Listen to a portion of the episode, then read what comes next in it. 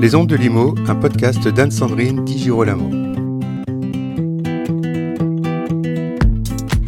Conseil national des barreaux, Conseil supérieur du notariat, Ordre des avocats de Paris, Ordre des architectes, des géomètres experts, des vétérinaires, des experts comptables, des sages-femmes, des masseurs kinésithérapeutes, des médecins, des infirmiers, des chirurgiens dentistes et des pédicures podologues. Et les syndics alors? Eh bien, j'ai posé la question à Pierre-Édouard Lagrolet, brillant avocat, pratiquant entre autres le droit de la copropriété. Bonjour Pierre-Édouard. Il y a quelques mois, au détour d'une conversation, vous avez émis l'hypothèse de la création d'un ordre des syndics. Creusons donc, si vous le voulez bien, la question, et cela en toute curiosité.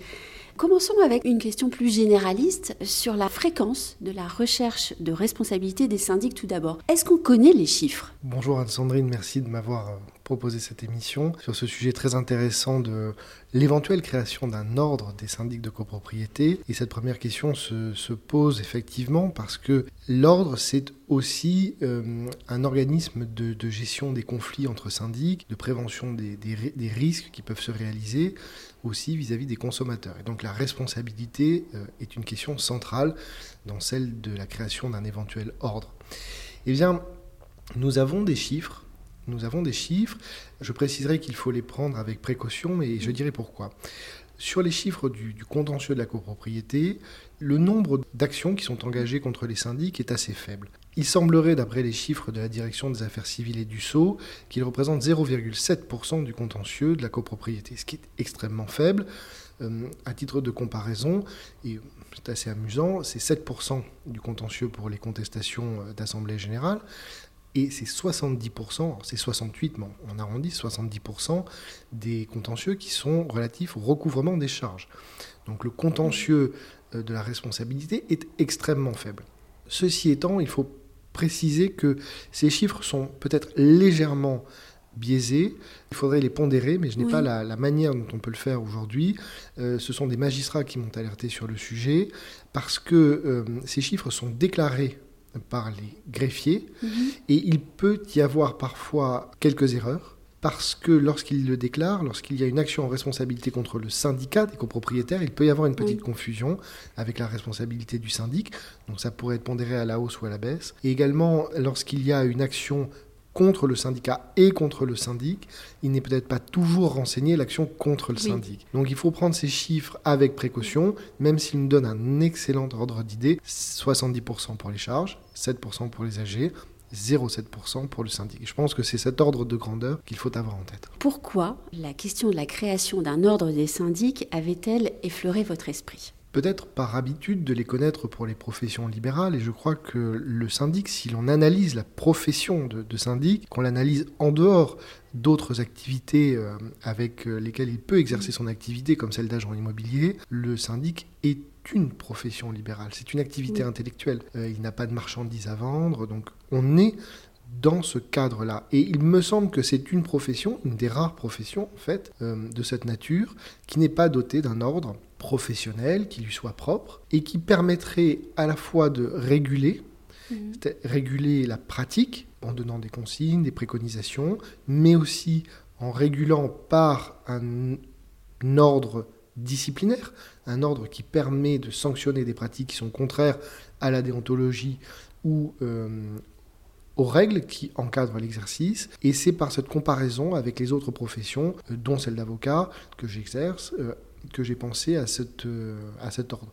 Alors je ne suis pas le premier, bien sûr, il y en a d'autres qui l'ont pensé avant moi. C'est une discussion presque serpent de mer, parce qu'en fait elle existe depuis très longtemps, donc je ne suis pas celui qui a eu l'idée, il ne faut pas se, la titrer, mais euh, je l'ai pensé avec cette comparaison. Et lorsque j'avais travaillé sur cette question, j'avais essayé de faire des comparaisons utiles avec d'autres ordres, tels que celui des avocats, mais aussi des notaires, des architectes, qui ont des organisations qui permettent de réguler la profession. Oui, on parlait de régulation et de discipline. De façon synthétique, quels avantages y a-t-il à être membre d'un ordre pour un professionnel? Je pense qu'il y en a plusieurs qui sont euh, d'ordre pratique, mais également qui touchent à l'image. Et je crois qu'aujourd'hui, les syndics ont un grand besoin d'améliorer leur image, parce que ce n'est pas tant le travail qu'ils font qui pose des difficultés, c'est un peu la communication autour de ce travail, sur ce qu'ils sont et sur ce qu'il faudrait peut-être qu'ils soient euh, parfois. Et puis beaucoup d'incompréhension aussi. Et beaucoup d'incompréhension, et à la fois de la part des copropriétaires, qu'on appelle aussi parfois consommateurs, mais peut-être même des professionnels à l'égard des syndics, c'est-à-dire des professionnels du droit, des professionnels du chiffre, mais aussi des professionnels de l'immobilier, des agents immobiliers, des gestionnaires, qui ne savent pas toujours exactement ce qu'est un syndic parce qu'ils ne pratiquent pas toujours cette activité et on sent parfois quelques tensions même entre professionnels de l'immobilier. Et je crois qu'un ordre permettrait de clarifier un petit peu cette position du syndic et aussi de réguler. Et la régulation, c'est à la fois une intervention en amont, parce qu'un ordre constitué avec une possibilité de prononcer des sanctions disciplinaires, eh bien cela fait peser un risque. Et le risque permet de prévenir la réalisation de l'infraction à des règles déontologiques ou à des règles d'exercice. Et donc ça, c'est un premier avantage, prévenir. Et le deuxième avantage qui en résulte, c'est que si les syndics corrigent leurs pratiques, par cette prévention, ils amélioreront leur image parce qu'il y aura moins de réalisation d'infractions aux règles déontologiques ou de pratiques professionnelles.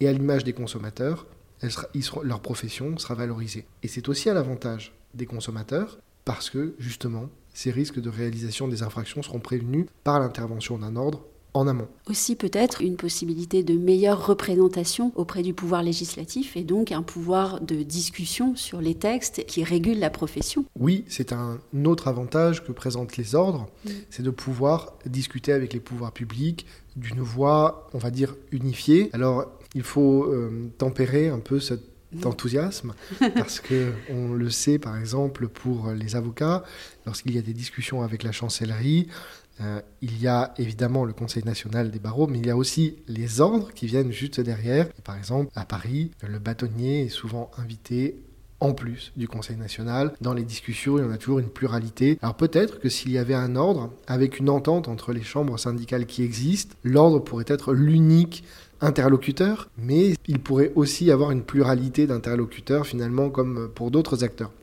Mais c'est vrai que cela permet un petit peu d'unifier et cela permet euh, d'accroître la représentativité à l'égard des pouvoirs publics, ce qui est toujours une bonne chose, euh, particulièrement dans ces périodes où le logement euh, ne fait pas trop l'objet de discussions dans la campagne présidentielle et la présence d'un ordre aurait pu peut-être changer cette situation. Vous avez parlé de représentation syndicale. Pour le moment, en l'absence d'ordre professionnel des syndics, les syndicats professionnels, je pense à la FNAIM, à l'UNIS, au SNPI, est-ce qu'ils devraient, est-ce qu'ils pourraient instituer une discipline interne au fin de se substituer à la commission de discipline et à un pouvoir de sanction d'un ordre professionnel qui, pour le moment, est absent? Se substituer, cela me paraît difficile parce qu'ils n'ont pas un pouvoir euh, de nature euh, judiciaire, ils n'ont pas un pouvoir disciplinaire qui leur permet d'exclure, par exemple. Mais peuvent-ils le créer? Alors, ils pourraient le proposer. Je crois que ça, avait été fait. Ils avaient émis ce souhait. Alors, au fil des années, ce souhait a été plus ou moins tempéré, a été plus ou moins soutenu, et euh, il en a donné d'ailleurs euh, des choses un petit peu étonnantes au niveau du Conseil national de la transaction et de la gestion immobilière, puisqu'il y avait eu un projet pour créer une chambre disciplinaire, finalement qui a été supprimé, et puis on a une nouvelle chambre qui s'est formée sans savoir très bien encore quel sera son but, peut-être qu'on pourra en reparler tout à l'heure, mais sur la question des chambres, je crois que certaines ont déjà institué des formes de chambres disciplinaires, mais ce sont des chambres à l'égard de leurs membres, c'est-à-dire que la sanction la plus lourde qu'ils peuvent prononcer, c'est l'exclusion de leurs membres du syndicat, de l'association qu'ils forment. Et donc bien sûr, moralement, c'est important, mais cela ne permet pas de réguler la profession par l'exclusion euh, de la profession du membre qui aurait commis des fautes de nature très grave. Et c'est ça finalement peut-être qui manque aujourd'hui, c'est qu'il n'y a pas la possibilité pour les syndics de faire la police chez eux et donc de devoir supporter certaines pratiques, certains actes qui ne pourraient être dénoncés que par des consommateurs auprès des juridictions du fond. Et ça, on l'a vu, c'est assez rare, c'est de l'ordre de 0,7% euh, du contentieux, et encore, c'est de la responsabilité en général, et pas nécessairement de la responsabilité euh, avec des sanctions euh, au titre de l'exercice professionnel. On peut évoquer aussi le CNTGI. À quoi sert-il réellement? Alors le CNTGI aujourd'hui a une, utilité certaine en termes de discussion avec les pouvoirs mmh. publics, puisqu'il est consulté sur des sujets qui ont trait notamment à la loi Hoguet, et ils donnent leur avis sur les réformes qui sont proposées, mais également sur la loi de 65. Donc c'est un collège aujourd'hui d'experts professionnels. Donc il y a notamment l'UNIS, l'AFNAIM, etc., qui siègent. Il y a des représentants de consommateurs aussi qui siègent au CNTGI et quelques experts qui ont été désignés euh, euh, par euh, le gouvernement. Il est donc utile, et cela ne fait aucun doute, bien qu'on puisse regretter que les communications qu'il produit, les avis qu'il rend, ne soient pas publiés. Ils restent secrets, ils sont d'ailleurs ses membres tenus au secret de, de, leur avis, et je trouve que c'est dommage parce que ça ne permet pas de savoir quelles sont les préconisations qui sont données au gouvernement au moment où il y a une élaboration d'un texte. ceci étant, leur utilité est certaine, même si la portée est limitée. Et pour ce qui est de la discipline, euh, c'est encore plus limité dans la dernière mouture du texte, puisque aujourd'hui, le, Conseil national de la transaction et de la gestion immobilière est limité dans son pouvoir à transmettre les avis qu'il rendrait sur saisine d'un consommateur à la DGCCRF, la Direction générale de la répression des fraudes, ce qui fait qu'il n'a aucun pouvoir disciplinaire direct. Son seul pouvoir, c'est de saisir cet organe. Donc finalement, la régulation qui aurait pu être celle du CNTGI et qui avait été pensée pour être celle du CNTGI initialement a disparu au profit d'un autre organisme. Et la difficulté, encore une fois, c'est que cet autre organisme n'a un pouvoir que pour certaines infractions et non pas pour toutes celles que l'on pourrait constater à la loi Hoguet ou à la loi de 1965. Et donc la DGCCRF ne prendra pas tout type de sanctions. D'où l'intérêt possible de créer un ordre. J'aimerais qu'on termine avec une question, celle de savoir si agent immobilier, transactionnaire, gestionnaire de biens et syndic, est-ce que ces trois métiers peuvent encore cohabiter complètement? Est-ce qu'ils partagent euh, la même habitation? Est-ce qu'ils sont déjà sous le même toit? D'une certaine manière, euh, oui, si l'on regarde l'objet de leurs interventions, euh, l'objet de leurs soins, c'est l'immeuble. Et ils interviennent tous sur cet objet et il y a un intérêt à ce que leur intervention soit coordonnée, à ce qu'elle se fasse euh, de manière intelligente. Maintenant, est-ce que ce sont les mêmes professions euh, L'agent immobilier euh, intervient et, en tant qu'intermédiaire dans une transaction donc c'est une véritable profession commerciale, tandis que le syndic est une profession, comme on l'a dit tout à l'heure, certainement libérale, qui propose une prestation intellectuelle. Il s'agit donc de professions qui sont vraiment très éloignées, même si elles interviennent potentiellement mmh. sur un bien qui est identique, qui est le lot de copropriété. Et je crois que c'est pour ça d'ailleurs que ces professions ont du mal à s'entendre, parce que si elles travaillent sur le même objet, elles n'ont pas du tout le même but. Ni la même formation. Ni la même formation, ça se discute peut-être davantage aujourd'hui parce que finalement on retrouve des formations à tronc commun pour l'obtention notamment de la carte professionnelle, puisque le BTS euh, immobilier, qui est la formation euh, de base, mais ce n'est pas péjoratif, c'est la formation première visée par la loi euh, qui permet l'obtention de la carte est une formation commune à la fois aux syndics de copropriété et aux agents immobiliers et aux administrateurs de biens, c'est-à-dire aux titulaires des trois cartes professionnelles qui sont visées par la loi Hoguet. Donc en termes de formation, au moins en tout cas dans la loi, on a une communauté certaine entre ces professionnels. Maintenant, dans la pratique, c'est peut-être un petit peu différent parce qu'on trouve des syndics pour beaucoup qui viennent de professions, euh, de formations euh, juridiques, euh, parfois aussi techniques, exactement, architectes ou ingénieurs. Et donc on a des populations qui finalement, même si elles se regroupent sur un même objet, même si elles se regroupent autour d'une même loi, avec un même encadrement pour l'exercice de leur profession, euh, ne sont pas toujours issues de la même formation, du même milieu. Est-ce que c'est suffisant avoir un BTS profession immobilière pour obtenir une carte S? À mon sens, aujourd'hui, c'est très insuffisant. C'est très insuffisant parce qu'on demande énormément de choses au syndic professionnel. On, lui demande à la fois, euh, évidemment, d'être celui qui est capable d'entretenir l'immeuble. Non pas que ce soit à lui de changer les ampoules, mais c'est à lui de prescrire les bonnes mesures avec les, bons euh, artisans, avec les bons euh, maîtres d'œuvre, avec avec les avocats. Les avocats, avec les notaires, avec toutes les personnes qui peuvent venir sur cet entretien, mais aussi gérer des sinistres, dommages ouvrages, des problèmes de construction, euh, sur tous les immeubles qui sont neufs et livrés. Il va, il va falloir avoir une véritable expertise sur ce sujet. Euh, on peut parler aussi du recouvrement des charges. Il y a quelques jours à peine, l'association CaliSR euh, a rendu 20 propositions publiques. J'ai eu la chance de participer au, groupe de travail de cette association. Et il y a aussi des syndics qui seront spécialisés, non pas dans le recouvrement de charges, parce que, encore une fois, c'est un tronc commun, mais il y a des situations très spécifiques avec des copropriétés fragilisées, voire des copropriétés dégradées. Et le traitement n'est pas le même. On ne demande pas simplement de faire une mise en demeure, il y a tout un processus à mettre en place, et ça demande une véritable compétence. Et donc quand on prend ses compétences comptables, ses compétences techniques, ses compétences juridiques, et qu'on les met bout à bout, et qu'on doit avoir un titulaire de carte qui est capable de superviser, parce que ce n'est pas lui, évidemment, qui va faire ce travail, chaque tâche, ce n'est pas lui, mais il va devoir la contrôler, il va devoir surveiller, il va être capable de dire si c'est bien fait ou non à ses équipes. Et cela, ça demande certainement plus qu'un BTS. Et donc je crois que c'est quelque chose qu'il faudrait réformer.